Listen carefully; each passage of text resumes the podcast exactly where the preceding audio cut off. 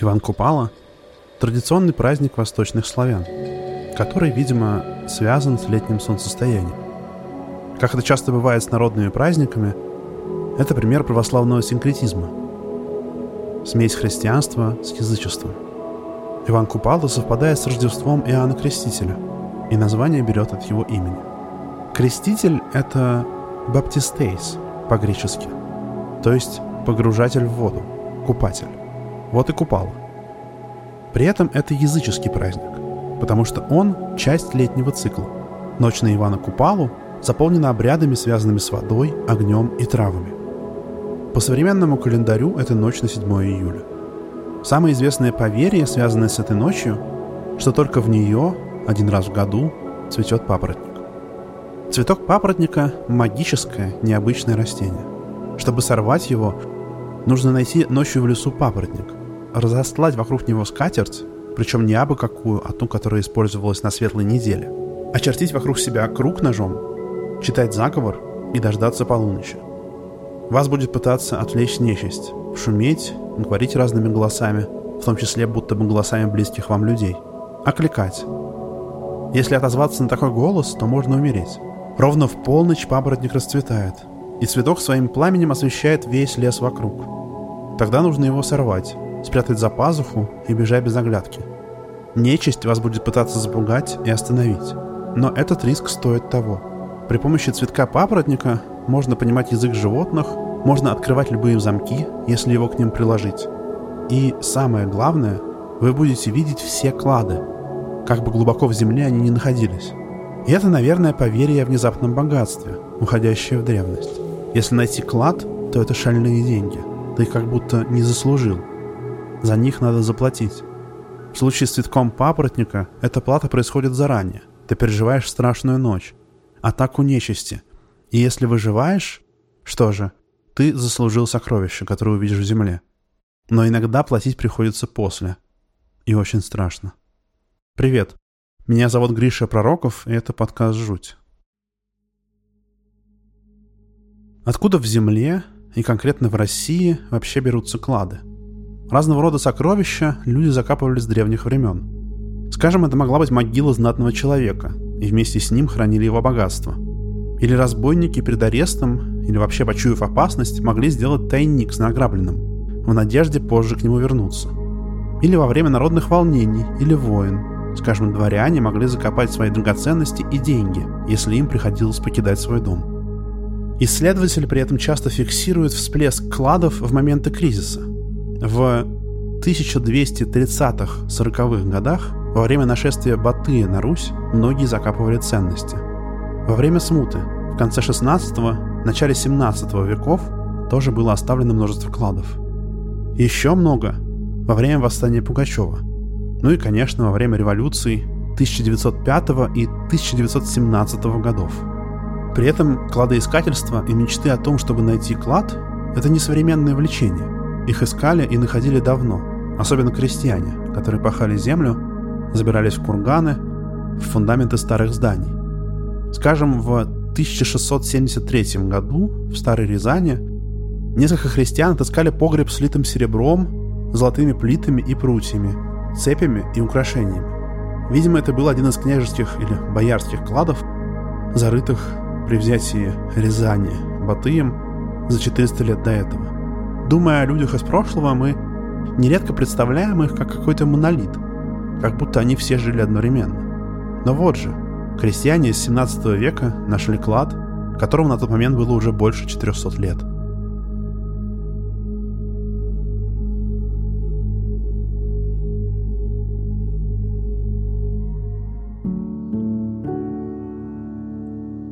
Клады всегда так или иначе связаны с опасностью, обыденной или сверхъестественной. У славян есть представление о духах-приставниках. Иногда это просто нечистые духи, иногда покойники, которые охраняют клад и подчиняются тому, кто этот клад спрятал. Современный город Ульяновск раньше назывался Симбирск, и там существует много легенд и поверий о кладах. Якобы закопаны и были закопаны в Симбирске многочисленные клады купцов, разбойников, просто богатых христиан – Разных суеверий, правда, много. Например, что клады закапывали рукой мертвеца. На сокровища нагребали землю при помощи рук, отрубленных у покойника, с приговором «какие руки закапывают, те пусть и откапывают», после чего руки мертвеца бросали в реку. Так вот, есть такой текст 1850 года «Симбирская запись о кладах». Там описаны клады окрестностей города и о том, как их можно добыть.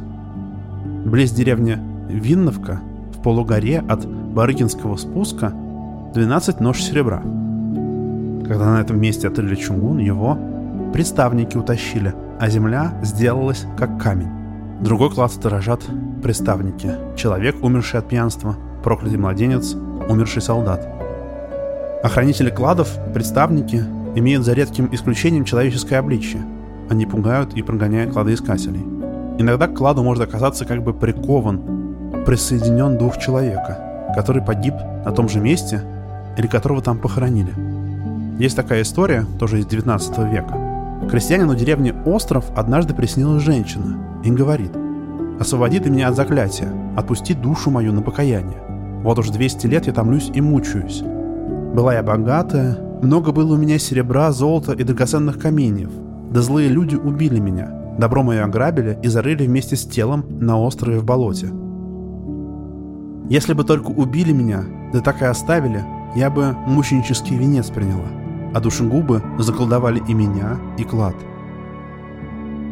Но приставников ставят специально, чтобы клад не тронули, а иногда сокровищами просто завладевает нечистая сила, которая их находит. Хозяевами и распорядителями кладов иногда становятся нечистые духи, черти, бесы. В Воронежской губернии рассказывали, что раскаявшийся разбойник несметные сокровища свои сложил в барку и опустил на дно реки. Над лодкой насыпал меловой курган. Имуществом этим завладела нечистая сила. Перед пасхальной утренней можно видеть, как освещенный изнутри курган разверзается, и черти стараются увлечь в его середину разными приманками кого-нибудь из православных. Иногда эти духи принимают совсем какой-то странный, неописуемый вид. Вот, например, еще и записи о городе Симбирске, где клад охраняет медведь не медведь, человек не человек, будто солдат.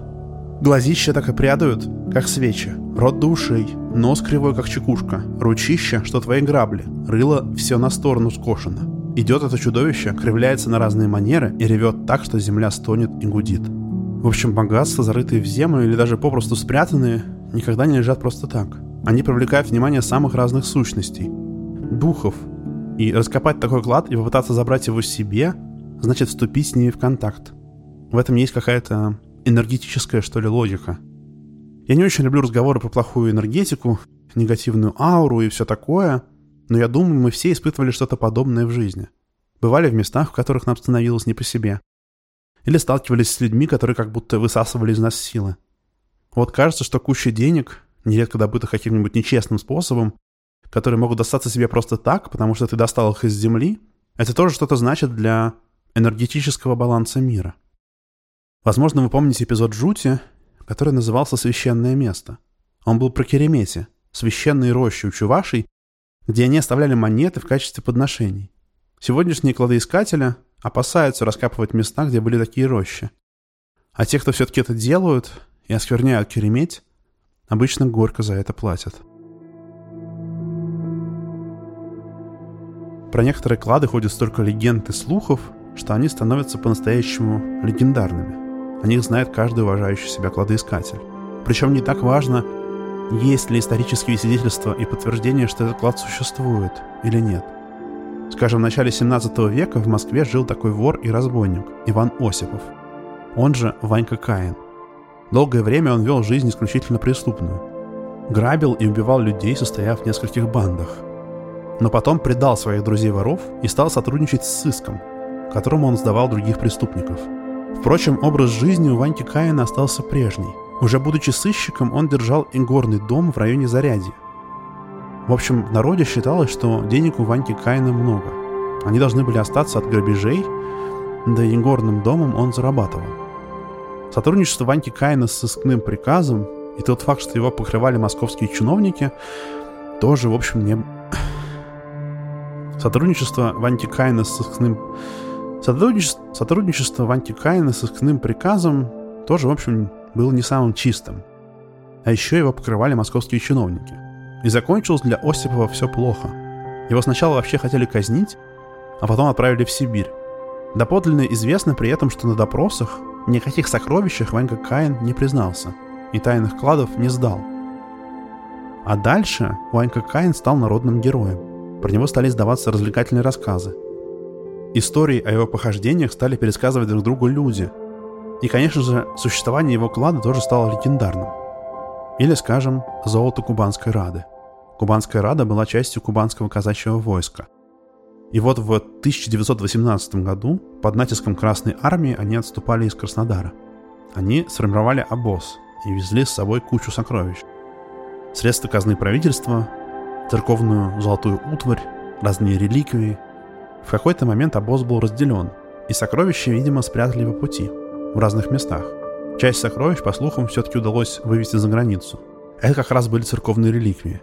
А часть так и остались спрятаны. Похожая история у обоза Наполеона. Считается, что когда французы отступали из Москвы в 1812 году, они везли с собой трофеи и награбленные сокровища. А босс, построенный в четыре ряда, тянулся от Москвы на несколько десятков верст. Можно было подумать, что видишь перед собой какой-то караван или древнюю армию, возвращающуюся после большого набега с пленными и добычей. Писал в воспоминаниях адъютант Наполеона Филипп Синюр. Но потом, видимо, чтобы облегчить ношу и чтобы быстрее отступить, от сокровищ стали избавляться. Были ли эти сокровища вообще, и что с ними в таком случае стало, неизвестно. Но многие кладоискатели верят в их существование.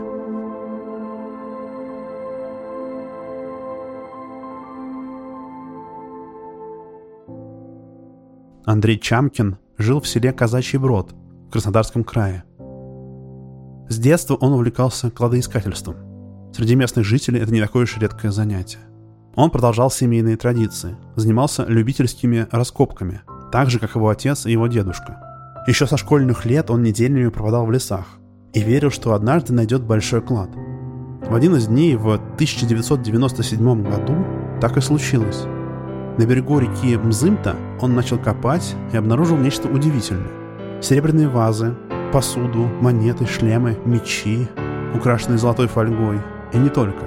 Все это было покрыто запекшейся глиной, но все равно сохранилось в хорошем состоянии. Позже ученые установили, что объекты в кладе относятся к первому веку до нашей эры. Андрей не до конца понимал стоимость и значимость этой находки и стал наводить справки на черном рынке Сочи и продавать найденные предметы через подставных лиц. По городу, конечно, поползли слухи. И в конце концов информация о древностях дошла до директора художественного музея Сочи. Из описания он понял, что эти предметы – государственное достояние. К Андрею Чамкину пришли ФСБ. Чамкин страшно перепугался и сразу отдал все предметы, которые у него оставались. Его не стали наказывать и даже дали небольшое вознаграждение. Еще несколько артефактов успели оказаться в руках у коллекционеров, но их тоже вернули. Сегодня 26 предметов клада выставляются в художественном музее Сочи. Но, к сожалению, это не история с хорошим концом. Мне не удалось точно установить, произошло это до или после обнаружения клада.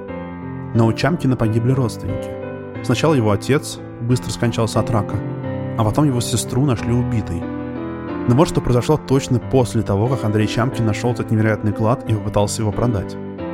Через пару дней после того, как он передал клад ФСБ, он поругался с женой и застрелился. Сейчас в селе Казачий Брод живет только его старший брат. Не связывать такую последовательность событий, что Андрей Чамкин нашел сказочное богатство и вскоре покончил с собой, с древними представлениями о духах, которые охраняют сокровища, с мистикой кладов и энергетической платой, которые они берут с людей, трудно. Вспоминаются все идеи, которые люди несли сквозь столетия и тысячелетия о кладах. С ними нужно быть осторожнее.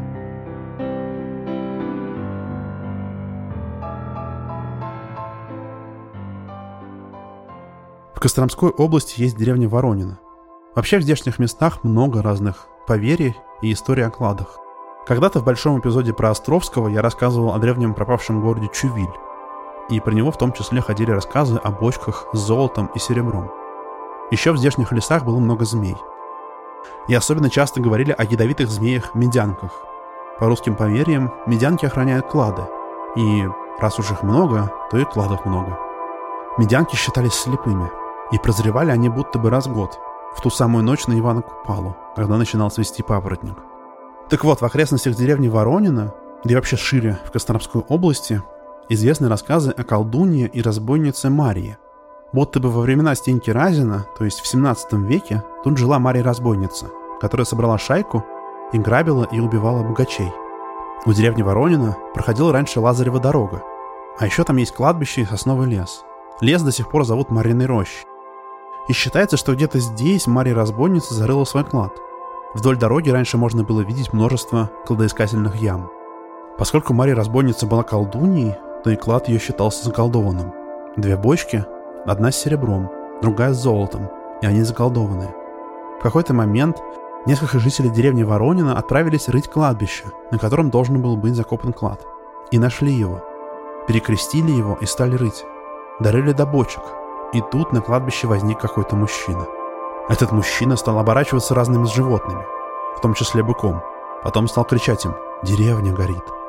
Жители деревни выскочили из ямы, и она сразу засыпалась землей. Деревня, конечно, не горела. Когда вернулись на это место, клад уже не смогли найти. Сокровища, золото, даже просто деньги – зло. Они подчиняют нас себе – Кажется, что они могут изменить жизнь к лучшему, но внезапное богатство может свести с ума. Люди в прошлом это хорошо понимали. Все истории о кладах говорят, что ни одна подобная находка не проходит просто так. Тем не менее, и в наше время остается множество кладоискателей, которые испытывают судьбу и ищут древности.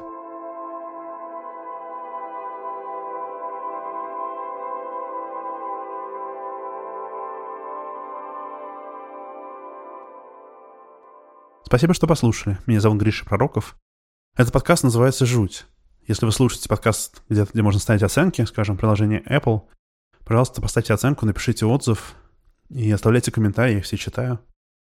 Если хотите помочь подкасту, выходить почаще, можете дать мне денег на Patreon и Boosty.